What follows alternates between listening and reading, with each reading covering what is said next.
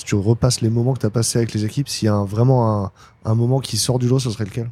Alors, rétrospectivement, je pense que c'est un, un moment qui s'aligne avec le, le déploiement aux US Ouais. quand on a signé le New York Times.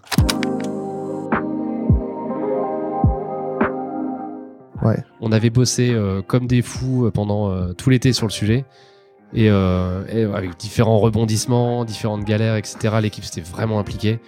Et voir toute la boîte s'aligner là-dessus à la fin, donc voir les sales signer le contrat et dire regardez les gars, on a réussi à, à signer quand même une des belles références aux US. C'était euh, l'accomplissement de tout un tas d'efforts qu'on a mis en place depuis plusieurs mois. Et voir toute la boîte s'aligner là-dedans, c'était vraiment super. Ouais. ouais.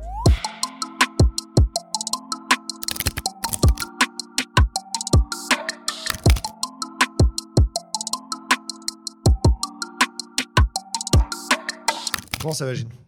Très bien. Et toi? Super. T'as trouvé facilement les bureaux, tout ça Très bien, ouais, bien situé. Donc, euh, Est-ce qu'on peut se tutoyer C'est OK pour toi? Ouais. Ok, cool. Euh, Est-ce que tu as préparé l'entretien avant de venir ou pas du tout? Un petit peu, j'ai essayé. Un petit euh, Un petit peu. Euh, et, et du coup, est-ce que tu passes vraiment des entretiens RH chez, Datadom Genre, toi, t'es évalué en termes de par des équipes RH ou pas? Alors euh, non, euh, Ouais. non, je suis pas évalué hein, par des équipes RH. Euh, c'est plutôt mon équipe qui va me juger au quotidien sur ce que je fais euh, chez Datadome. ouais. Vous avez le manager feedback? C'est ce a- genre de rituel? Non, on n'a pas. En fait, on l'a pas formalisé. Ça se fait euh, un peu day to day euh, avec les équipes. Mhm. Pendant les one on one, on fait euh, effectivement, je demande des, des feedbacks à l'équipe. Ok, cool. Alors Gilles, le but de cet entretien, euh, c'est d'évaluer, de décider si tu resignes pour 5 ans en tant que CTO chez Datadom. Ok, Est-ce que tu es prêt? Bon, je suis prêt. Allons-y. C'est parti. Alors j'ai regardé ton CV avant de venir. Merci beaucoup de, de me l'avoir envoyé Mhm. d'ailleurs. Euh, S'il y a trois points absolument essentiels pour toi que je dois avoir en tête euh, lors de cet entretien, ce serait lesquels? Sur mon CV Ouais. Euh, bah un que je suis très passionné d'informatique. Mhm. Euh, voilà, que j'ai une, une carrière jusqu'à présent qui est euh, qui est un peu touche à tout. J'ai fait l'infra, j'ai fait du produit. Euh, j'ai évolué assez vite euh, dans ma carrière aussi sur la partie management. Donc voilà, un bon background de manager avec un bon background technique. Ok, cool. Manager, technique. Et plutôt, euh, ton- ta première formation, effectivement, c'est l'informatique, du coup. Ouais, euh, geek dans l'âme. Pourquoi tu as fait une formation en informatique au début, d'ailleurs? Qu'est-ce qui t'a amené vers ça? Parce que j'ai beaucoup aimé ça depuis tout petit. Euh, je suis partie des générations qui ont eu les premiers ordinateurs personnels euh, à la maison. Donc, euh, ouais, mordu dès le début, euh, très jeux vidéo et euh, très euh, habitué, étant tout gamin, à aller bricoler le code de mes jeux pour arriver à les faire marcher. Donc voilà, je suis tombé dedans tout petit et naturellement, j'ai voulu faire de l'informatique plus tard. Quoi. Et qu'est-ce qui t'oriente vers, la, vers les, plus des métiers managers dans un second temps dans ta carrière? J'aime bien l'humain. En fait, euh, être manager, c'est aussi avoir du levier sur les sujets et puis faire grandir les gens en même temps que les sujets. ça, c'est quelque chose que j'aime beaucoup, arriver à développer les compétences des gens, à les, à les voir grandir, à les voir évoluer aussi euh, au sein de l'entreprise. C'est quelque chose que, auquel j'ai pris goût dans ma carrière aussi. euh. Ok, cool.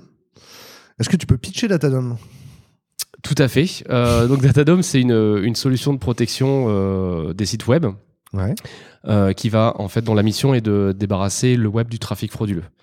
Donc tout ce qui est euh, attaque de credential stuffing ou aussi beaucoup les attaques de scalping qui ont été médiatisées euh, récemment. Par exemple euh, les pénuries de stock sur les PS5, les cartes graphiques ou même les, euh, les paires de chaussures en limited edition. Euh, voilà, on va permettre euh, de protéger de ces attaques-là et donc d'augmenter euh, l'expérience utilisateur finale sur ces sites web. Du coup, le les scalpers dans l'e-commerce, c'est des robots qui vont essayer de- d'acheter la paire de chaussures en premier, ça? C'est ça, c'est les, les gros rushs qu'il y a sur les, les produits limités. En fait, ce qu'ils vont faire, eux, c'est prendre du stock de ces produits-là et les vendre sur un marché parallèle. Avec un bénéfice, évidemment. Et ça, on veut pas parce que les, les vrais humains fidélisés, ils sont pas heureux, ils sont. Il y a plein d'impacts à ça. Voilà, il y a des, il y a un impact pour les communautés de, bah, de clients qui se disent ok, bah, tous les produits rares en fait on les voit pas. Ouais. Euh, et il y a aussi un impact potentiellement sur les, les sites eux-mêmes parce qu'il y a des, des gens qui font des stocks et qui reship après les, euh, les produits non écoulés euh, à l'utilisateur de base quoi. Comment t'as as entendu parler de Datadom la première fois? Alors j'ai, moi c'est sur LinkedIn. Euh, je regardais à l'époque, euh, je voulais bouger, euh, chercher une nouvelle opportunité. Et donc c'est sur. LinkedIn en fait j'ai trouvé euh, une offre d'emploi et je connaissais pas du tout Datadome. Et euh, c'est en voyant le, le site de l'entreprise que euh, bah, j'ai découvert un peu, j'ai découvert les bots aussi, vraiment le- la partie menace des bots que je connaissais pas beaucoup à l'époque.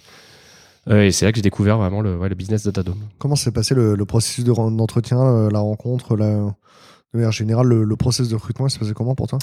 Alors, moi, que j'ai j'ai rejoint, c'était il y a plus de 4 ans maintenant. Ouais. Euh, et donc, le process, c'était la rencontre avec un des deux co-founders qui est aujourd'hui notre PDG, Mhm. euh, Benjamin. Et euh, donc, du coup, on a, on a pris contact. Donc, c'était euh, la RH externalisée à l'époque qui m'a qui m'a sourcé. Un premier euh, entretien avec la RH pour voir si je fitais bien sur le, le job. Et euh, dès le deuxième entretien, c'était rencontre avec le fondateur et puis discussion euh, de l'opportunité en elle-même. Voilà. Tu étais déjà en démarche de chercher, de, de chercher à changer de poste? Tu avais regardé des annonces de manière générale sur de différentes boîtes, etc. Ouais, je commence à regarder. Ouais. Hmm. Et tu avais de- d'autres d'autres euh, d'autres opportunités en parallèle ou pas du tout? Alors, pas du tout.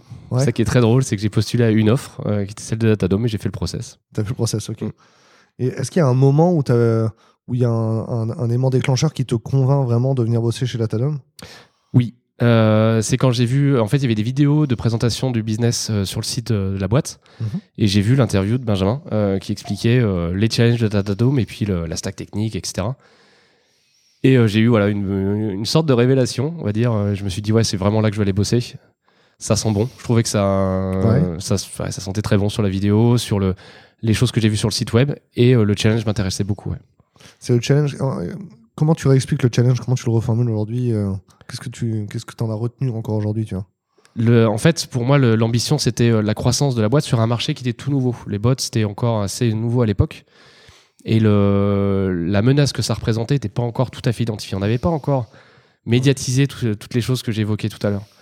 Et euh, le marché est encore assez nouveau. Et l'enjeu cybersécurité, c'était déjà un marché qui, fonctionnait bien, en forte Mhm. croissance. Ouais. Donc c'est vraiment ce challenge-là d'allier euh, une technologie détection automatique des robots avec de l'IA sur un marché nouveau et sur un marché surtout en forte croissance.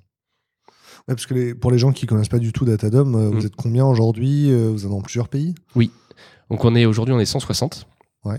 On est répartis sur trois bureaux donc à New York, à Paris et à Singapour Mhm. et on est présent mondialement. Et il y a il y a quatre ans, vous étiez euh, Sur en France essentiellement sur les grosses références de e-commerce français.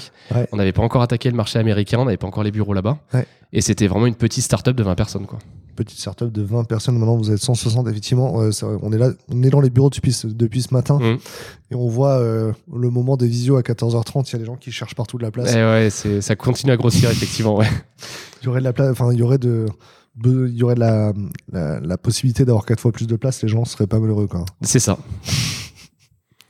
Ok. euh, Tiens, c'est même intéressant. euh, c'est intéressant dans, dans l'absolu. Ton métier de CTO aujourd'hui, il ressemble à quoi? Qu'est-ce qu'il y a dans ton métier de CTO aujourd'hui qu'il n'y avait pas il y a 4 ans tu vois? Waouh, alors je vais devoir prendre un petit moment pour répondre à cette question. Euh, De manière générale, au quotidien, j'imagine que dans une boîte de 20 personnes, le quotidien Ouais. du CTO, il change par rapport à, euh, au quotidien du CTO dans une boîte de 160 personnes. Quoi. Complètement. Alors après, moi, je suis rejoint, j'étais pas CTO à l'époque, j'étais Head Ouais. of Engineering. Donc j'étais en fait le premier manager dans l'équipe tech. On était cinq à l'époque. Euh, donc du coup, mon, ma valeur ajoutée initiale était plutôt sur- la partie management et Mhm. aussi sur la partie architecture technique. Mais c'est moi qui ai aidé à scaler euh, l'équipe, à faire les premiers recrutements, à euh, intégrer les premiers piliers techniques Mhm. et à structurer en termes humains, équipe, tu vois, organisation, et en termes process, l'équipe, l'équipe tech. Alors, le, le head of, euh, c'est le. c'est une- le tu as dit head of, c'est ça? Ouais, head of. Donc, il y avait d'autres. Donc, tu étais head of, mais tu étais le seul manager Ouais. Ouais. Donc, c'est. Il y a eu des managers qui n'étaient pas head of ensuite? Oui. D'accord. On a déjà décrit du coup le métier de head of euh, dans, la métier- dans la vidéo de Florence Chamadin. Mhm. Et Florence a expliqué pour elle, le, le head of, c'est quelqu'un qui donne du sens au manager, donc il va faire le lien entre les managers et la direction et la gouvernance. Ça, c'est quelque chose qui te, où tu te reconnais? Oui, oui. en- quand je suis arrivé, en fait, on avait euh, une personne par sujet, on va dire, qui sont devenues des équipes derrière. Euh, et effectivement, j'ai, euh, moi, j'ai mis en place les premiers process euh, bah, de gestion de projet, les process de recrutement aussi, les industrialiser pour qu'on arrive à sourcer dans les différents métiers, et donc promouvoir les premiers managers. Et effectivement, donc c'est pas le, c'est pas exactement cette fiche de poste que tu viens d'écrire que j'ai eue quand Ouais. je suis arrivé. J'ai plus une fiche de poste de manager, mais qui s'est très très très vite transformée en head of puisqu'on a structuré l'équipe très très vite. Le recrutement s'est, euh, a vraiment explosé à ce moment-là. Mhm. Et euh, très vite, on est arrivé avec une équipe de 20 personnes. On a dû commencer à structurer beaucoup plus. Et qu'est-ce qui change entre euh, la fiche de poste du head of et la fiche de poste de CTO Je dirais bien la fiche de poste de VP que j'ai occupée entre les deux. C'est vrai? Oui. À quoi elle Euh, correspond à la fiche de poste de VP Le VP, en fait, tu as un passage à l'échelle. Tu vois, euh, tu deviens manager de manager vraiment, euh, et tu commences à avoir des couches de management encore en dessous. Donc tu, tu es N, N plus 2, N, N plus 3 potentiellement. Ouais. avec un focus beaucoup plus organisationnel et management toujours. Ce qui a changé quand je suis passé CTO, c'est euh, j'ai repris cette dimension un peu plus orientée business, Mhm. où euh, ma visibilité elle a débordé beaucoup plus de la tech. J'ai beaucoup plus discuté avec les sales, avec les différentes organisations autour de la tech, et euh, pour donner plus de poids à la tech, argumenter aussi la valeur de la tech auprès des autres équipes, et insérer la tech dans un plus grand tout qui est le business. Donc ce que ça a donné aussi aux équipes, c'est que j'ai pu- j'ai pu leur apporter beaucoup plus de contexte et d'argumentaire au niveau du business, au day-to-day. Pas Mhm. leur dire, voilà, on va faire une solution technique pour se faire plaisir et over-engineer la solution, mais dire, on fait une solution technique pour répondre à un besoin client précis et un, ou un, un besoin du marché précis. Est-ce que ça se concrétise par euh, un rôle dans la gouvernance de la société aussi? Complètement. Ouais. Une présence au CODIR et, euh, et un rôle, oui, effectivement, dans les décisions euh, stratégiques de l'entreprise. Donc j'ai beaucoup plus de poids et je participe à l'élaboration de la stratégie de l'entreprise maintenant. Et pour revenir au terre à terre, du coup, ton quotidien aujourd'hui, ça ressemble à quoi? Comment tu découpes ton temps Une semaine peut-être? Alors, euh, j'ai euh, une charge de travail assez importante, donc il faut, enfin, euh, Ouais. ce qui change beaucoup, c'est les arbitrages sur les priorités. Ouais. C'est-à-dire que je peux plus, je, peux, je peux pas uniquement subir les, les demandes ou les tâches. Je suis vraiment obligé de m'organiser et d'allouer du temps, surtout pour moi et pour l'équipe, pour dire voilà, j'ai besoin de temps pour réfléchir, pour arriver à structurer bah, le, le plan de l'équipe aussi, et leur donner de la visibilité et du contexte. Et aussi euh, bah, avec l'équipe pour répondre à leurs besoins aussi, leurs demandes euh, au quotidien. Et tes rapports directs, ça va être uniquement les VP et les head-off Euh, mon- mes direct reports, ça c'est le, le- le top management de la tech. Donc c'est les chefs d'équipe euh, sur, euh, sur les grands pôles, par exemple l'infrastructure ou la partie recherche. Ça t'en fait combien de one-one par semaine? Ça me fait 6 direct reports actuellement. Ça en fait quand même beaucoup. hein. Ouais, ça va. J'ai connu pire dans les phases de scaling. euh, voilà, je, arrivé à 15, entre 15 et 20 direct reports, là tu fais plus que ça, tu vois. Ouais. Euh, mais à- en, en dessous de 10, à peu près entre euh, 5 et 10, franchement, c'est confort. Entre 5 et 10, c'est confort. J'ai interviewé une fois un CTO qui n'avait qu'un seul euh, direct report. Thomas Serqueux euh, n'a qu'un seul direct report, c'est son, c'est son VP off. Ah voilà, donc il a un, un VP. Ouais. Moi, j'en ai pas. Effectivement, j'ai des, j'ai choisi une, une organisation différente vu que j'étais VP avant. Ouais. Donc je garde une- un fort impact sur la partie organisationnelle et managériale, ouais, effectivement. C'est important pour toi, du coup, qu'il y ait une certaine euh, horizontalité, qu'on ne rajoute pas des strates sur des strates? C'est des organisations différentes. Ouais. Tu vois, tu as, le modèle de CTO qui va être euh, très fort, on va dire, techniquement. Et, euh, et pouvoir poker dans son coin, avoir une force de frappe aussi dans son coin pour pouvoir euh, maqueter des projets, défricher les sujets techniques. Moi, j'ai choisi de le ventiler. Je sais faire ça aussi, hein, mais j'ai choisi de le ventiler euh, dans les équipes en dessous Ouais. pour les faire un peu plus monter en puissance sur le- l'expertise technique et la décision technique. Donc, on est, je suis moins, tu vois, force de proposition euh, très poussée et visionnaire fort sur la technique. Je viens plus euh, organiser une décision collective avec les, euh, le top management technique et décider à la fin, évidemment, et plutôt les challenger sur la décision. C'est important pour toi de, de, d'empouvoirer les équipes, euh, Ouais. leur donner une capacité d'initiative. Quoi. Ouais, parce que c'est pour ça qu'ils sont venus aussi. Euh, c'est moi qui les ai recrutés historiquement. Euh, et c'est un peu la promesse aussi de, de grandir dans la boîte euh, à mesure que la boîte grossit. Du coup, la question je- que je veux te poser là ici, c'est d'après toi, dans les cinq années à venir, le CTO de Datadom, il doit présenter quoi comme qualité indispensable quoi?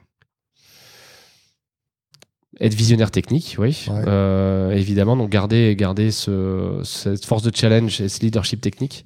Arriver à anticiper beaucoup aussi euh, sur le marché.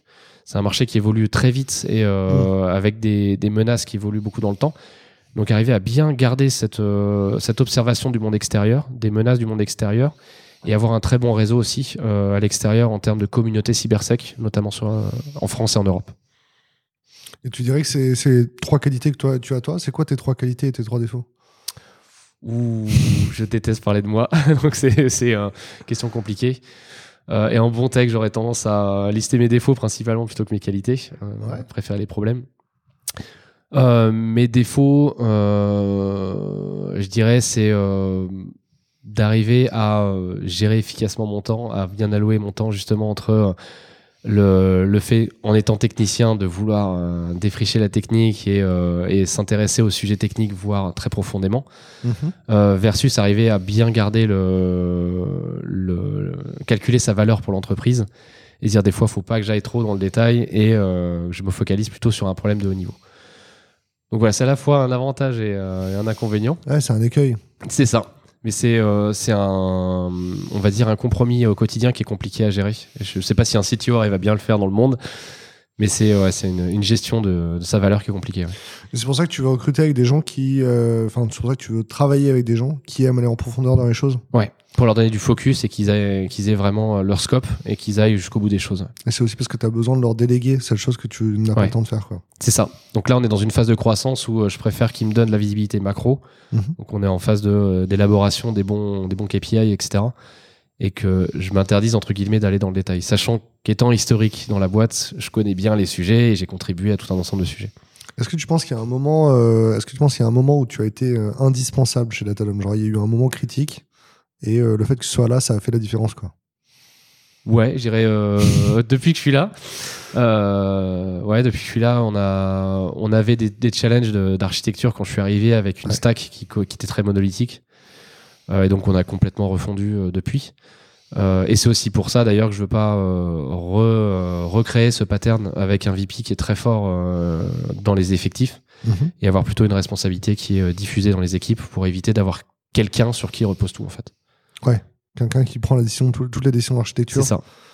Et le, donc, le, ton défi, ton enjeu, ou ce que tu as accompli sur les quatre dernières années, c'est d'arriver à créer une, un vrai, une vraie conversation technique. Ouais. Euh, où tout le monde peut participer, où euh, la gouvernance technique, finalement, elle est distribuée, quoi. C'est ça, sans que ce soit non plus le boxon et, euh, et qu'il y ait, enfin qu'il y ait pas de décision. Donc arriver à garder cette cette capacité à collecter les idées des, des différents intervenants en décidant vite et en, pou- en- en s'engageant dans la décision. Si quelqu'un n'est pas d'accord à 100% sur une décision, il va pas dire ok, je vous l'avais dit, si on se trompe, il va dire Mm. ok, bah j'assume, on y va. Et si on se plante, on se plantera collectivement. Comment tu trouves du sens aujourd'hui euh, au travail chez Datadom Alors, euh, c'est assez facile parce qu'on a en fait le, le, le business dans lequel on travaille, il est assez concret. Et c'est quelque chose au début que je trouve assez virtuel, tu vois, la cybersec et Mhm. euh, les menaces euh, qui venaient du web. Et quand j'ai rejoint l'entreprise, j'ai vu que c'était euh, concret, il y avait de l'argent derrière, il y avait euh, des gens qui étaient frustrés de pas avoir leurs produits, des problèmes d'infrastructure qui souffraient ou des sites qui tombaient, euh, qui n'étaient plus à dispo à cause de ça. Donc c'est assez, euh, en tant que technicien, c'est assez valorisant au quotidien de travailler sur un sujet qui est en constante évolution et de voir avoir ce, ce levier euh, Ouais. directement visible chez les clients. Et je suis très content aussi de voir euh, des, des utilisateurs finaux dire ok, bah on a on a une expérience utilisateur qui est bien meilleure qu'avant. Euh, voir que les comptes aussi, les comptes des utilisateurs sont sécurisés parce qu'on a beaucoup de, de leaks là sur les comptes avec du credential stuffing. Euh, bah, savoir que nous on les sécurise et qu'on on les prévient de ces attaques-là, donc d'avoir des données euh, personnelles qui fuitent Mhm. sur le dark web, c'est jamais une bonne surprise. Euh, donc voilà, contribuer à ça, je trouve que c'est ouais, c'est effectivement quelque chose qui me fait lever le matin. ouais. La sécurité des, des utilisateurs finaux des clients. Mm. Ok. Parce qu'en fait, au final, euh, il y, a, il y a plusieurs outils dans, dans la solution de Datadom. C'est pas, euh, on vous installe comme euh, Cloudflare sur un, sur devant le, le cache web, mais il y a d'autres outils que vous on installe en plus, non? Que Datadom ou euh, au sein de Datadom Datadom dans la solution. euh, si, moi, en tant que patron de site web, je suis patron de site web. Mm. Je, je vais installer Datadom en proxy devant mes serveurs web, Mm. c'est ça? Alors c'est pas tout à fait ça, en fait, tu l'installes sur un élément de ta stack. Donc c'est un agent. Ouais, c'est un agent que tu viens euh, brancher sur, un, sur ton load balancer ou euh, sur ton cache ou ça suivant un les composants. observateur dans le SOC? Non, en fait, il vient, euh, il vient agir sur le trafic vraiment. Ouais. Donc, imagine ta chaîne de traitement de tes requêtes HTTP, Mhm. il vient se brancher dessus quelque Mhm. part, à ton choix, suivant les modules Mhm. que tu choisis d'installer. Et là, on va prendre une empreinte de ta requête, pas toute ta requête, Ouais. et on vient en générer un payload qu'on va envoyer pour analyse sur nos serveurs. Donc, voit ça vraiment comme une empreinte.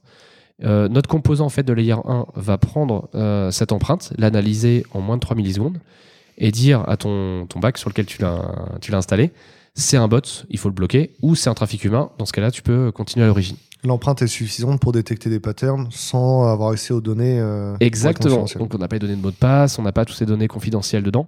On a toute une politique de euh, collecte et de gestion de la donnée euh, qu'on documente auprès de nos clients aussi, qui est conforme au RGPD. Ouais. Donc on est très sensible à ça. La donnée se balade pas non plus euh, partout chez des sortes parties, etc. Donc on, a, on est très propre sur ce niveau-là et, Mm. euh, et très efficace aussi sur la détection. Il faut bien garder en tête que cet aller-retour sur nos serveurs, il est bloquant pour le, le- la chaîne de traitement HTTP de nos Ouais. clients. Donc, Donc, on a des enjeux de performance et de latence qui sont très dimensionnants pour nous. Vous avez eu des enjeux aussi à passer des, des certifications de sécurité ou des Oh oui, pour aller chercher des nouveaux clients, euh, des, des clients surtout les clients américains, j'imagine, ils ont des ça. exigences. ouais. plus gros, on va dire, et, euh, et notamment euh, ouais, aux, aux US, effectivement. Donc, on a mis en place une certification SOC 2. Ouais. et qui a été un changement euh, considérable qu'on n'aurait pas pu faire, je pense, dans les early stage, Mhm. parce que tu es plutôt allé vite à l'époque. Euh, là, on l'a mis en place à un niveau de maturité qu'on a jugé suffisant, donc pour euh, pas perdre en vélocité, donc euh, avoir des effectifs suffisants pour arriver à absorber la charge de travail liée à l'intégration de SOC 2. Et donc, on a fait SOC de type 1, et là, on est en finalisation de SOC de type 2 actuellement. En vrai, c'est un gros morceau, SOC 2. euh, je- on en a parlé avec Pierre de Botify. Ouais. Et, effectivement, c'était un gros ch- un chantier. C'est un chantier qui prend plus- quasiment un an, non? Nous, c'est ça, ouais. SOC de type 1, on l'a fait l'an passé. Là, tu vois, on est en train de Ouais. finir SOC de type 2. Donc, tu vois, la partie assessment d'un côté, puis après, la partie vraiment euh, certification, aller revoir dans les logs, etc. euh, pour, Ouais. le, pour le type 2. Mais c'est hyper valorisant parce qu'une fois que tu as mis ça en place, en fait, tu coches plein de cases sur euh, des questionnaires clients ou même des engagements euh, partenaires. Mm. Nous, ça a été le cas pour AWS. Ça nous a permis de valider des certifs sécurité aussi dans le partenariat pour AWS. Ouais, clairement, c'est ça vous donne accès à un marché. hein. Exactement. Mais c'est pas voilà, c'est pas que SOC 2 aussi. Ça, comme tu as mis en place après une démarche sécurité au sein de ta boîte, ça t'ouvre plein de plein de perspectives par la suite. Est-ce que ça, c'était un objectif euh, important pour euh, Datadom Est-ce qu'il y en a d'autres, des objectifs à moyen long terme euh, à atteindre? Alors oui, donc SOC 2, c'était un objectif euh, qui on va dire qui va déverrouiller le business. Mhm. On a aussi des, des objectifs de partenariat avec des big players comme je l'évoquais tout à l'heure AWS euh, pour arriver à s'intégrer dans leur marketplace et donc fournir des intégrations plus clés en main pour nos Mhm. clients, voire même de faciliter des fois leur billing, comme c'est le cas pour les cloud providers. Ouais. Euh, ça, c'est un enjeu, effectivement, aussi, le, le- ça, ça rapprocher, on va dire, des fournisseurs d'infrastructures majeurs du marché. Il y a aussi un enjeu de développement à l'international. Donc, on l'a commencé avec euh, les US déjà, avec une- un très bon succès. Et on va continuer à se développer aussi en Europe, effectivement, et en Asie. Ouais, Marie nous disait vous êtes 45 personnes euh, aux États-Unis maintenant. Ouais, c'est Et du coup, aux États-Unis, c'est principalement des solution engineers que vous recrutez, ça? Beaucoup de aujourd'hui beaucoup de, de gens qui sont customer facing. Ouais. Euh, à la tech, on a recruté un petit peu, euh, mais de façon très limitée parce qu'on voulait éviter le multi-time zone euh, pour l'organisation des équipes. Mhm. On a recruté aussi des populations qui étaient un peu plus customer facing, donc les équipes SOC vraiment qui vont analyser le trafic et qui sont sujets à la proximité des clients, donc on, on voulait les rapprocher en termes de time zone et les équipes aussi qui sont en charge de l'intégration. Est-ce qu'il y a- un moment où vous êtes passé euh, une- en anglais complètement Ou Est-ce que vous avez, été- vous avez existé en, en français avant Parce que j'ai essayé de socialiser ce midi avec tes collègues, l'anglais m'a fatigué spontanément. Euh, Il y a un moment où vous, avez, Ouais. vous êtes passé au à l'anglais Ouais, complètement à peu près, un, un peu après que je sois arrivé dans les effectifs, il y a, on va dire, euh, trois ans et demi, quatre ans, euh, on a commencé à intégrer des, effectivement des, de plus en plus de personnel euh, anglophone. Il y en Ouais. avait déjà quand je suis arrivé. Depuis le début, je pense qu'il y a eu des, du personnel anglophone. Mais il y a eu un passage où on a dit, OK, maintenant c'est par défaut en anglais, effectivement. Ouais, parce que vous avez commencé à recruter des gens qui parlaient pas français, quoi. Ouais. Ça, il y avait déjà, à l'époque où tu arrivé, il y avait déjà des gens qui parlaient pas français Ouais. du tout. Ouais. Quelques C'est- personnes, mais on n'était pas beaucoup. Donc voilà. Ouais, mais en fait, déjà à 20, euh, Ouais. déjà 20, c'est un truc, quoi. Oui, j'ai un pourcentage non négligeable de l'entreprise. C'est- Et effectivement, euh, passer un cap, on s'est dit voilà, de toute façon, on veut aller euh, vers les US. Et puis, on- on- il y a beaucoup de, il y a beaucoup de cultures différentes, on va dire, chez Datadome, donc on va parler en anglais par défaut. On a parlé un peu de la stack, mais est-ce que tu sais dire de mes... Enfin, tu pourrais décrire c'est quoi la stack de, de Datadom pour les, les ingénieurs qui travaillent chez vous? Bien sûr, c'est c'est facile et compliqué à la fois. Euh, facile parce que les technos sont plutôt euh, state of the art. Euh, compliqué parce qu'en fait, on est présent sur tout un tas de, de problématiques différentes. Ouais. Donc, on a d'une part les, tout- tout le- toute la partie qui va collecter le trafic chez nos clients, donc client-side et server-side. Donc, c'est des technos euh, mobiles, par exemple, pour le, le SDK, donc iOS, Android. Et on supporte tous les frameworks du marché sur ce sujet-là. Pareil pour les techno back, en fait, on, on supporte l'ensemble des gros frameworks du marché pour le, les stacks web. Ouais. Euh, donc du coup plutôt des profils, on va dire back, euh, plutôt web back, back. Et ensuite, on a toute la partie qui va analyser la donnée. Ici, on a des, des profils euh, beaucoup plus back-end, euh, des ingénieurs Java et Scala, qui Mhm. vont avoir pour objectif de euh, crawler de la donnée euh, de façon très efficace et à l'échelle. Donc sur des milliards de requêtes qu'on a par jour, arriver à l'analyser en temps réel en moins de 3 millisecondes Ouais. sur notre layer 1, et après pour l'analyse comportementale en quelques millisecondes. Donc c'est voilà, il y a un enjeu fort de back et de scalabilité. Ensuite, on a bah, des data scientists et des data analysts qui vont s'occuper vraiment de la partie euh, euh, traiter la donnée et donner de la valeur business à la donnée. Donc euh, détecter des bots, en gros. Ouais. Et à la fin, on a aussi euh, des, des profils web purs qui vont designer le produit web, donc le dashboard qu'on expose à nos clients, pour qu'ils agissent sur le trafic et qu'ils voient le trafic qu'on analyse aussi. Je suis en train de réfléchir. En 3 millisecondes, on n'a pas le temps de faire tourner un modèle euh, entraîné. On va chercher sur un index pour reconnaître. Pour et non, on, veut, on, peut faire aussi, on peut faire un peu de tout. Le gros enjeu, en fait, en 3 millisecondes, euh, c'est que tu peux pas mettre de la donnée sur un storage externe. Ouais. Même un Redis, en fait, ça va être beaucoup trop lent pour arriver Mm. à aller chercher la donnée. Donc, tu as un Ah enjeu de monter en mémoire, en fait, qui est euh, très important. Mais tu peux, en fait, tu peux, on arrive à le faire, en tout cas, nous, à, à arriver à matcher des modèles Ouais. en, en ce temps-là. Ouais, Du coup, c'est ouais, c'est ça. Donc il y a un index en mémoire, on match sur cet index. C'est ça. Mais on va pas euh, en 3 millisecondes, on fait pas tourner un réseau de neurones quoi. On le fait pas, mais on a des modèles de machine learning qui tournent aussi, qui qualifient, qui scorent la donnée en très peu de temps. Oui, ok. Mais on n'ent- on n'entraîne pas la donnée, effectivement, en 3, en 3 millisecondes, c'est sûr. Je suis assez d'accord. Euh, à quoi ça ressemble du coup le, le premier jour d'un d'un dev back euh, chez vous? Alors, chez nous. Euh, qu'il installe sa machine euh, Ah, il installe sa machine, oui, voilà, il passe à l'IT, il récupère sa, sa bécane et il va le- il va l'installer. mhm. Et assez vite, en fait, il va avoir les accès qui lui sont nécessaires, qui sont euh, gérés par équipe pour qu'il puisse travailler. Mhm. Donc, il va euh, checker ses accès sur bah, tout ce qui est partie, euh, tu vois, RH, organisation, etc. Et avoir ses, ses premiers repositories GitHub sur lesquels il peut bosser. On a un process d'onboarding où ce qu'on demande à toutes les équipes, c'est d'installer la solution. C'est-à-dire, il crée un petit site web, donc hein, on a un petit tuto où il crée un site web, il installe le module dessus, et il va, euh, le but, ça va être de euh, tester euh, l'envoi de trafic sur son, sur son site et voir comment il peut se faire bloquer, comment la, solution le bloque, potentiellement pouvoir jouer un petit peu avec sur les équipes, essayer de contourner la solution pour voir s'il peut euh, arriver à passer entre les mains. S'il déclenche avec sa machine un page benchmark sur, sur, son, sur son site web, ça va être détecté. C'est ça. Ok. C'est la, première façon de faire passer en rouge son site web C'est euh, c'est de faire un test de charge soi-même, c'est ça C'est ça. Et en fait, il peut, en, en faisant ça, il se rend compte que les scripts de test, par exemple, qu'il va coder, bah, ils vont Ouais. être bloqués par défaut si jamais il fait pas quelque chose. Ouais. Et donc de voir, en fait, de comprendre cet aspect euh, faux positif, faux négatif aussi chez nos clients pour dire il y a des automates qui sont euh, légitimes et qu'on veut voir passer. Donc a Ouais, c'est ça. Parce que ça, ça ressemble à quoi un bot légitime en fait? Bah, Google Bot, euh, Ouais. un bot d'indexation. euh, si tu le bloques, bah, t'es bien mal pour ton site web, t'es plus indexé. Donc ça, c'est un des, c'est un des, des bots qui est monitoré assez euh, finement par nos clients, Mm. Euh, sachant que Google ri- rigole pas là-dessus. Si ton, si le Google Bot est bloqué, euh, il- t'as vite un mail qui te dit euh, faut le débloquer rapidement. Sans Ouais. quoi tu vas être désindexé. Ouais, mais nous, même s'il y a juste une page qui est lente, ils nous envoient un mail. hein. Ouais, voilà. Donc ça, c'est le deuxième critère aussi, c'est qu'il faut pas qu'on alourdisse le, le temps de réponse des sites web. Ouais. Notamment, on a un, un tag JavaScript qui vient s'insérer sur les pages web. Euh, Mhm. On a un gros enjeu pour nous de euh, d'optimiser sa performance aussi pour qu'il soit soit transparent pour ces automates-là. Il n'est pas euh, bloqué en- par les, les adblockers, etc. ce tag? Non, il est. Alors, il, est- il y a certains adblockers sur des modes agressifs qui le bloquent. euh, parce qu'on a discuté avec la communauté des adblockers qui nous ont dit voilà, on sait pas ce qu'il y a dedans, donc on préfère le bloquer. Ouais. Donc on sait que vous êtes une, une solution de cybersec, mais euh, pour le bien de nos utilisateurs, ce que je comprends tout à fait en tant qu'individu, euh, on préfère le bloquer. Donc euh, voilà, après on a d'autres façons de l'insérer dans les pages web qui n'est pas bloqué par les adblockers et qui est tout à fait légitime et qui est dans ce cas-là qui est un peu plus à la charge de nos clients. Donc le premier jour, le, un, un développeur qui arrive, le premier jour, il fait, euh, il fait son, sa, sa mise en situation, son, son POC lui-même, ou ça prend déjà 2-3 jours de faire ça? Premier jour. On, un jour, il, euh, alors ça dépend de la vélocité des gens qu'on intègre, euh, mais le premier jour, il a, euh, il a intégré. C'est la promesse aussi d'installation rapide de notre solution. Ouais. Et on prend un module qui est très simple à, à- à installer, qui est un module Node.js. et, et moi, si j'arrive chez vous, à quel moment je peux release, je peux, à quel moment mon code part en prod? Est-ce qu'il y a un- est-ce qu'on le met en prod tous les jours? Est-ce qu'on le met en prod toutes les semaines, toutes les 3 semaines? Alors pour être complètement transparent, on a des gens qui nous ont rejoints, qui ont livré en prod leur, première, leur, leur premier gros changement au bout de deux jours. Au bout de deux jours. Euh, les plus tard, je dirais, ça serait euh, les premières semaines, au plus tard vraiment le premier mois pour les changements très très impactants sur le moteur. Hmm.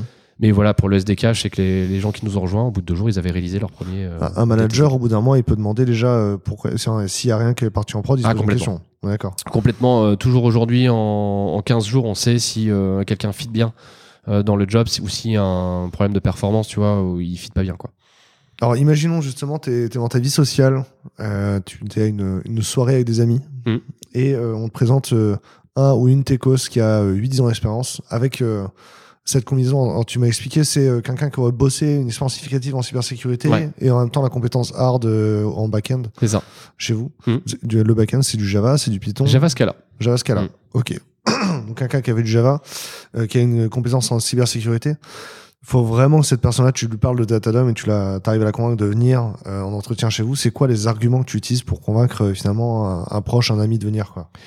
Franchement, la perf. La euh, le challenge autour de la perf, c'est ce qui a attiré beaucoup des gens qui sont chez nous aujourd'hui.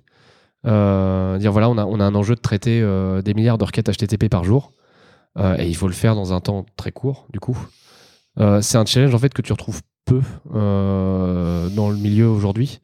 Cet enjeu de crawler beaucoup, beaucoup, beaucoup de données mondialement et euh, Ouais. de répondre très, très vite et euh, très finement, parce qu'on peut pas non plus euh, bloquer du trafic humain. Donc voilà, je mettrai en avant la partie perf et, euh, et puis après, parce que j'évoquais tout à l'heure l'impact vrai qu'on a sur le trafic web. Et alors du coup, s'il y a un, y a un, euh, y a un projet euh, qui est marquant, tu vois, qui est, j'ai envie de dire iconique Mhm. pour toi chez Datadom sur ces dernières années, ce serait un projet de performance aussi ou pas? Euh, ouais, je dirais c'est plutôt. euh, Il y a deux projets majeurs. Je dirais Ouais. le premier, c'est euh, la perf. Euh, effectivement, donc dire on, on réduit, on, on continue de scaler comme on le fait aujourd'hui sans dégradation de qualité et de perf. L'autre enjeu, c'est d'arriver à utiliser notre moteur qu'on a codé historiquement pour le rendre de plus en plus orienté business. Mhm. C'est-à-dire lui faire mieux cibler les menaces qu'il y a sur le marché aujourd'hui. Euh, je vais prendre un exemple, dire euh, notre moteur qui analyse aujourd'hui le trafic euh, pour bloquer des scrappers, arriver à le spécialiser pour qu'il analyse plus finement les requêtes qu'on doit bloquer au moment du login. C'est-à-dire le, le, le, le modèle aujourd'hui, il est, il est pas forcément spécialisé sur du retail. Tu voudrais que euh, demain, il y ait une version du modèle qui soit entraînée spécifiquement pour les sites retail. C'est ça, et il y a deux enjeux là-dessus. C'est euh, d'abord arriver à splitter les données pour arriver à les envoyer dans des canaux Mhm. d'analyse qui soient dédiés à ce, à ce business-là.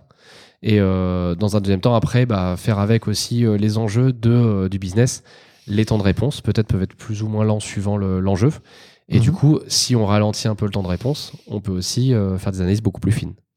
Donc c'est le cas par exemple du login. Le login, tu vas pas pester si jamais tu as une demi-seconde de latence sur ton login. Par contre, sur ta page produit, si tu as une demi- une demi-seconde de latence, tu peux pester. Ouais, je comprends.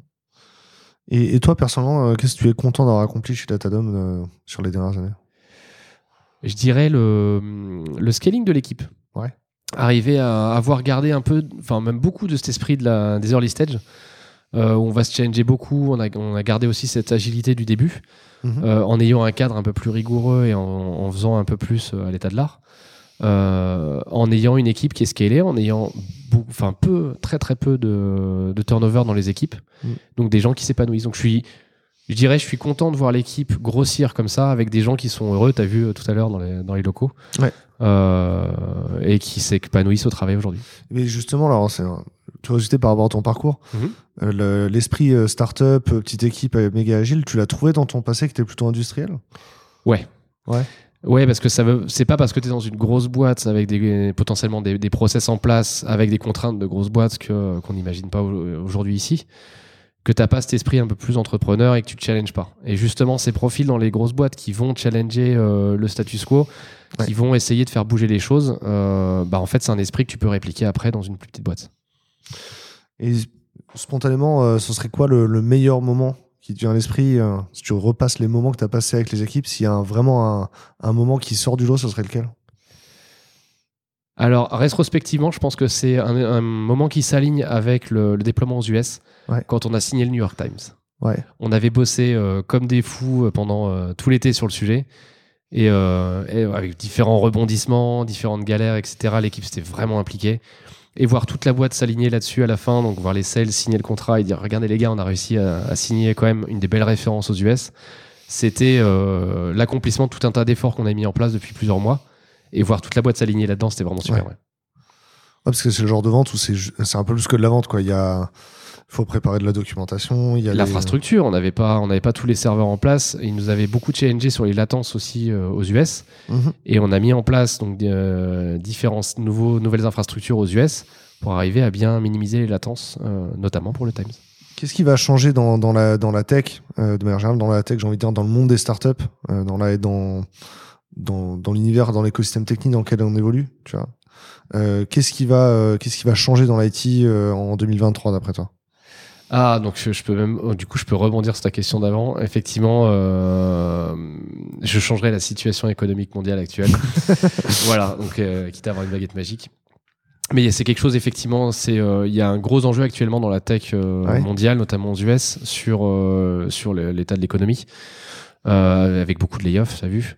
Ouais. Donc ouais, euh, je pense que ce qui va changer là, c'est euh, beaucoup de, des entreprises avec lesquelles on bosse vont rationaliser beaucoup plus leurs coûts. Mhm. Et euh, dans ce cadre-là, la cybersécurité, tu vois, des fois on se dit la sécurité, c'est euh, parmi euh, les grands enjeux business, c'est un nice to have. Je pense qu'aujourd'hui, il va vraiment devenir un must have. Et on l'a eu chez plusieurs de nos clients qui nous ont dit pour des enjeux de bah, de- d'argent, on va réduire le scope de la solution, voire la désinstaller. Ils reviennent deux mois plus tard en disant c'est pas possible. En fait, euh, il y a un vrai enjeu de ROI à mettre en place des solutions de sécurité coûte plus aujourd'hui. cher de gérer les problèmes de sécurité après que de Exactement. pas les avoir en avant. Et c'est marrant parce que du coup, on a, on a un passif de ça, on le sait maintenant, c'est avéré.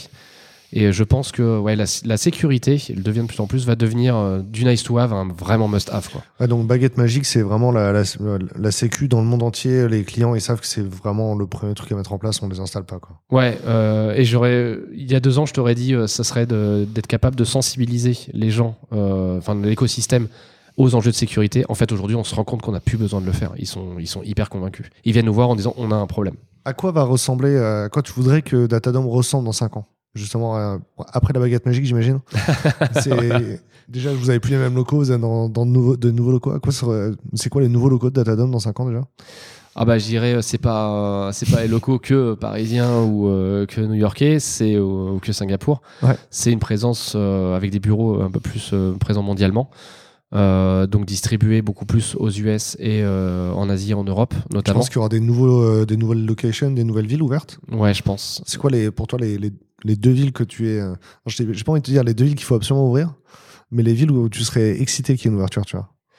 Toi, personnellement, t'as envie d'y aller, tu vois. T'as envie d'aller les voir. Ah, euh, moi j'ai déjà bien voyagé dans ma vie, donc euh, voilà. Euh, non, je serais, je serais ravi qu'on ait, qu'on ait une autre ouverture de bureau aux US, par exemple plutôt West Coast, Ouais. et, et plus en Europe, peut-être en Europe centrale, tu vois, je sais pas, Allemagne, Pologne. Prague. Prague, ouais, c'est une très belle ville, Prague, c'est magnifique. En vrai, pour la tech, Prague, c'est assez central, effectivement. Ouais. Ouais, après, c'est vrai qu'il y a plein d'endroits chouettes euh, dans le centre de l'Europe pour la tech. Et là, tu vois, je te réponds avec, euh, en parlant du cœur et puis aussi euh, business aussi, euh, dire en, en optimisant la présence euh, mondiale, ça serait effectivement pour moi deux, de C'est belles quand on dit Europe centrale, quand même, il n'y a que Prague, sinon on dit Europe de l'Est pour euh, le reste à droite. sinon, tu m'aurais dit l'Allemagne. Oui. Effectivement, ok. Euh, et ouais, donc au-delà de ces nouveaux locaux, qu'est-ce qui a, qu'est-ce qui a changé dans, euh, ch- chez Datadom d'ici 5 ans? Euh, Déjà, vous êtes combien aussi, peut-être, par exemple? Dans 5 ans, si on suit le, le trend actuel, on serait 4-5 fois plus. Ouais. Euh, on serait donc je disais, bah, beaucoup plus distribué encore qu'aujourd'hui. Alors, si vous continuez sur une croissance exponentielle, dans 5 ans, vous êtes un millier. hein. Oui, voilà, non, c'est, non, je parle linéaire, tu vois, en, étant, en restant les pieds sur terre. Euh, mais on est bien parti pour, euh, effectivement, Ouais. aujourd'hui. Euh, et on, pour moi, on sécuriserait beaucoup plus aussi euh, de sites web dans le monde. Et pour moi, on serait la solution de base, tu vois, de sécurisation d'un site web, au sens où tu ne peux pas sortir un site web sans avoir une, une solution euh, activée Datadome pour te protéger. Ouais, ce serait. euh, donc, du coup, ce serait toucher aussi euh, le marché classique le B2C, quoi. Potentiellement, ouais. Potentiellement. Tu voudrais que Potentiellement, les gens avec un site perso, ils se protègent sur, avec Datadom Ouais. aujourd'hui Ouais, je, je, je rêverais qu'on protège un Wikipédia, tu vois, ou aussi des sites, euh, des sites euh, non commerciaux, euh, parce qu'ils ont des enjeux aussi de cybersécurité. ouais. Donc ça, c'est ouais, tu sais, des, protéger les sites grand public, des ministères publics Potentiellement, oui. Ouais. Ok. Ça, c'est ça, ce genre de choses d'a- d'accomplissement pour toi, c'est c'est un peu plus que des milestones, c'est des choses qui ça donne de- du sens à la société. Ouais, tu vois, euh, sécuriser un Wikipédia, par exemple, je pense qu'on aurait la même émotion que quand on a, euh, on a signé le New York Times. Ok, cool. Alors, c'est des, des choses qui rendent service euh, à tes proches tous les jours. Quoi. C'est ça. Qui sont concrètes et qui, euh, effectivement, permettent de euh, nettoyer le trafic frauduleux du web. Après Amazon Marketplace, j'imagine Amazon le site web tout court. C'est chaud. Ils ont des équipes en interne. Ouais, ils ont des équipes, ils ont, ils ont la manpower, on, on les connaît euh, minimum Amazon, donc euh, ils ont une solution maison en place, donc euh, ouais, je pense que Ouais. c'est. Est-ce que tu as déjà lu, il y a un ingénieur de, de chez Amazon qui disait qu'il mettait des timers pour ralentir les services chez Amazon. Ah ouais? Ah, Je savais pas. Et comme ça, quand ça va pas bien, il les enlève et les gens se rendent pas compte qu'il y avait des problèmes en prod. C'est que sur le web, hein, pas chez AWS. Ouais, ouais, ouais, je sais, mais c'est deux équipes séparées, donc. euh, Parce que chez AWS, s'ils faisaient ça, vu qu'on payait à la seconde, ce serait pas ouais, pareil. ok, ouais. Ça serait pas tout à fait honnête. Euh, je voudrais bien comprendre aussi euh, comment tu expliques l'enjeu des techs euh, chez Datadom. Euh, donc, mise en situation, imaginons que la, la DRH de Datadom, dans le staff plan, elles veulent prendre, enlever 20 postes à ouvrir pour les passer plutôt aux sales. parce que a priori c'est plus important peut-être que les sales. Comment tu défends l'importance des, des gens qui travaillent à la tech chez vous? Alors déjà, si la RH choisissait ça, j'irais discuter avec elle pour bien comprendre ses enjeux. pour, voilà, pour, Ah, c'est le euh, directeur commercial qui a demandé. hein. Voilà, bah, euh, après, si c'est un enjeu business et que. C'est pas, euh, elle qui l'a dit. Ouais. voilà. Donc, je chercherai à comprendre la route cause, effectivement. Mais admettons que je sois pas d'accord avec la décision. Ouais. Euh, bah, j'argumenterai euh, plusieurs aspects. D'abord, euh, la R&D aujourd'hui, c'est comme ça qu'on le gère chez Datadome, Mhm. c'est un investissement. Euh, c'est pas un enjeu très fortement corrélé au business. Et c'est un investissement pour la partie recherche, la partie euh, vraiment c'est de l'IP aussi qu'on développe en interne. Ouais. Donc il y a cet aspect-là à défendre évidemment.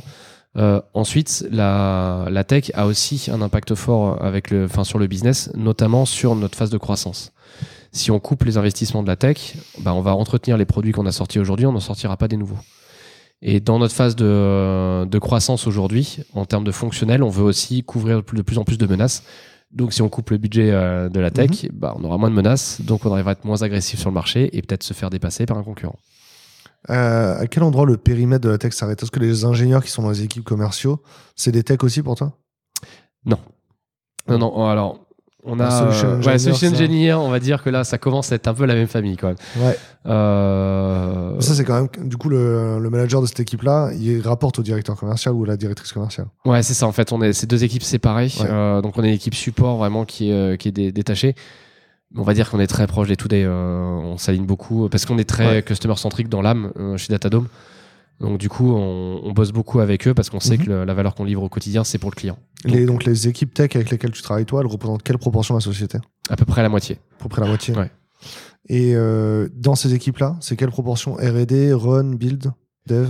Alors, c'est. Ça, dé- voilà, ça dépend. Je peux pas te faire une réponse globale parce que, évidemment, au SRE, il y a une, une proportion de, de run qui est euh, beaucoup Ouais. plus importante que- qu'ailleurs. Donc, je dirais SRE, euh, aujourd'hui, c'est euh, à peu près moite-moite. Euh, côté back, euh, c'est du 70-30, donc 70 build, plutôt 30% run, Mhm. euh, parce qu'ils sont impliqués sur la mise en prod de leurs composants. Ils ont de vrais- des vrais enjeux aussi de, de scalabilité. Donc ils surveillent la scalabilité de leur, leur stack Ouais. et ils voient quand il y a des lags, par exemple, sur, le, Ouais. sur les data. Euh, côté dashboard, beaucoup plus de build que de run. Euh, ils ont des trains de, de livraison assez fréquents aussi, mais moins d'enjeux de fiabilité euh, en termes de SLA pour nos clients. Mhm. Euh, côté intégration, beaucoup plus de run, puisqu'ils font, euh, ils font de l'intégration et du support client. Ils, ils Ouais. bossent très proche aussi du support. Pareil pour la partie data analyst SOC team. Et pour la partie data, enfin, data science, beaucoup plus de build. C'est quasiment 100% de build. Donc, sur l'ensemble, le build ressent, représente peut-être 30%. Quoi. À peu près, ouais, je si on fait la moyenne, ouais. Et dans ce build, j'inclus euh, l'amélioration continue. euh, dans, son, dans ce run, j'in- j'inclus l'amélioration continue euh, Ouais. pour euh, se décharger du run au quotidien. Parce qu'on comprend que du coup, un SRE, il fait beaucoup de changements. Ouais. C'est, euh, on appelle ça enabler en- dans la technique. Oui. je, com- ouais, je comprends qu'effectivement, on considère qu'un SRE fasse pas du run à 100%, euh, effectivement. Ça a du sens. Et donc, le run en soi, si on donne 30% au build, le run en soi représente euh, euh, 50 ou 40%, c'est ça? Ouais, c'est ça. D'accord. Et, c'est quelle dimension? Genre, parce que tout le monde innove. La dimension R&D sur l'ensemble, c'est 20 ou 10 ou 30 Pour la partie innovation? Ouais, c'est ça. Innovation R&D, ouais. Dans l'ensemble, euh, ouais, je dirais euh, 25-30%. Ouais. 25-30%. Ouais. Parce qu'on est, euh, on fait des choses assez abouties au quotidien et des fois même on crée des choses où euh, Mm. tu te rends pas compte forcément de la valeur. En fait, quand tu regardes, euh, tu te dis hein, quelque chose qu'on a développé en interne, on le commercialiserait en standalone, Ouais. on pourrait déjà créer une boîte. C'est ça. Est-ce qu'il y a, il y a un. Ouais, tu vois, est-ce que tu penses que dans les années à venir, dans les 5 années à venir, il y, aura, il y a un nouveau produit euh, que, qui va émerger des équipes tech, par exemple? Potentiellement, Une ouais. nouvelle solution? Potentiellement. Aujourd'hui, on est, on reste sur de la bot protection, mais potentiellement avec euh, le moteur d'analyse qu'on a aujourd'hui temps réel, en fait, on pourrait le teinter de différentes, de différentes façons. Ok. C'est être proposition de force dans la.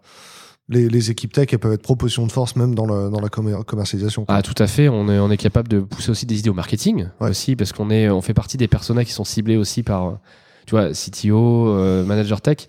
C'est des gens qui sont ciblés par les prospects, donc euh, on peut aussi euh, être force de proposition pour leur proposer un outil ou un démonstrateur technique qui peut servir à attirer un client.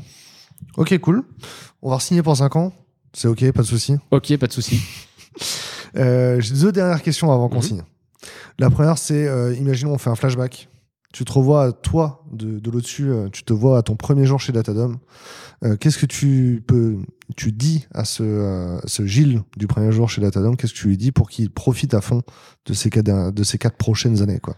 Alors je lui dirais, ça va bien se passer. Ça va bien se passer Ça va être quand tu arrives dans les early stage, ouais, bah. Puis tu as du levier aussi, donc euh, sur une grosse connerie, on aurait pu, euh, on aurait pu impacter fortement la boîte, quoi. Ouais. Euh, donc ouais, du coup dire euh, chill, ça va bien se passer, euh, la boîte va grossir, euh, il y a une perspective de fou. Mais voilà, ouais, c'est vrai que dans- au début on est plus dans le jus, quoi. Et prends le temps quoi. Prends le temps, ouais. Après, respire, prends le temps. c'est ça, dézoome un peu. Euh, mais ouais, ouais, ouais, je, je pense que ça m'aurait fait du bien à l'époque d'avoir quelqu'un de plus serein à côté en me disant T'inquiète, je viens de, dans 4 ans et puis ça va, ça va très bien se passer. Ouais. Est-ce que c'est un conseil que tu donnes aux gens qui arrivent aujourd'hui ici aussi de de aussi prendre le temps euh, de régulièrement de sortir, de- d'apprécier en fait tout ce qui se passe autour quoi? Oui, oui, dès le début, en fait, surtout sur les phases d'onboarding, même aujourd'hui, je leur dis euh, Tu verras, le temps passe vite. En fait, chez nous, au bout de 3 mois, t'es déjà tu fais quasiment partie des anciens, en fait. Euh, donc, prends le temps dès le début, prends le temps de poser tes questions, prends le temps de set up ton environnement, prends tout ce temps-là au début, parce qu'après, ça va vite. Mm. Et, euh, et même après, plus tard, au bout d'un an ou deux de, de boîte, souvent les gens me disent Ouais, j'ai beaucoup de boulot et c'est vrai que tout va vite. Et je leur dis Prends le temps, pose-toi, alloue temps du temps pour toi, Mhm. pour réfléchir, pour se poser. Ce que j'applique, ce que c'est d'appliquer euh, six mois au quotidien. Et voilà, donc dire euh, c'est un marathon, on se calme et tout va bien se passer. Du coup, euh, avant de signer, est-ce que toi, il y a des choses que tu attends de l'entreprise? Qu'est-ce que l'entreprise doit faire pour que tu sois à l'aise euh, dans les cinq années à venir Alors je dirais garder la bienveillance qu'on a aujourd'hui. Euh, on a une bienveillance qui vient historiquement des early stage et c'est ce qui ressort aussi beaucoup au quotidien dans les équipes. Ils adorent cette bienveillance. Les gens bossent pas pour eux, ils bossent pour l'entreprise et le groupe. Et on est vraiment bienveillants les uns avec les autres. Ce qui fait qu'il n'y a pas de débat entre la tech et les sales euh, ou entre la tech et le support. On est tous dans le, dans le, dans le même barque. Et cette bienveillance, je veux pas la voir disparaître dans l'entreprise. Donc euh, effectivement, arriver à la- l'alimenter et à la conserver à mesure qu'on va grossir dans l'entreprise et pas diluer euh, cet esprit à mesure qu'on va grossir. Cette bienveillance, j'ai l'impression quand tu l'exprimes, quand tu la décris, c'est aussi euh, le, le fait de pas mettre d'ego dans, dans ce qu'on fait. Exactement. C'est un des- une des choses qu'on surveille pendant les process de recrutement, notamment Ouais. la tech, l'humilité. Humilité. Euh, On, on prend pas des gens qui ont le melon. Euh, tu vois, c'est même si c'est des stars euh, techniques, c'est Ouais. compliqué à gérer. Euh, Peut-être un, tu vois, dans l'équipe, mais pas plus. Parce qu'après, c'est vraiment compliqué au quotidien et on veut pas, on, on veut pas gérer ces problèmes-là aujourd'hui, quoi. Donc se focaliser sur, encore une fois, focus de la tech et, euh, et avancer en fait sans, sans se prendre la tête avec des problèmes humains, quoi. On va finir cette, euh, cet enregistrement. Mhm. We Love Devs, nous, on est un, on est un site d'emploi pour que les, les gens dans la tech soient heureux ou, et heureuses. Euh, ce serait quoi euh, Vraiment, c'est la fin. Tu as un dernier message, un dernier mot à faire passer. Ce serait quoi ton, ton message pour que les gens soient heureux dans la tech? Celui de Gilles, de Datadom, ce serait quoi? Dans la tech au général, pas chez Ouais. Datadom. Euh, bah, d'aimer son métier, mais euh, pas s'ennuyer dans son boulot. Euh, c'est un, des cancers qu'il y a aujourd'hui dans le monde du travail. Donc surtout pas s'ennuyer, aimer, euh, aimer se, se challenger et s'épanouir au boulot, c'est-à-dire aimer la, la finalité de ce qu'on fait, avoir du sens dans le travail au quotidien et savoir pourquoi on se lève le matin. Quoi. Super cool. Merci beaucoup. Merci à toi. C'était bien pour toi aussi Ouais, très bien. C'est sympa. Merci beaucoup. Merci à toi.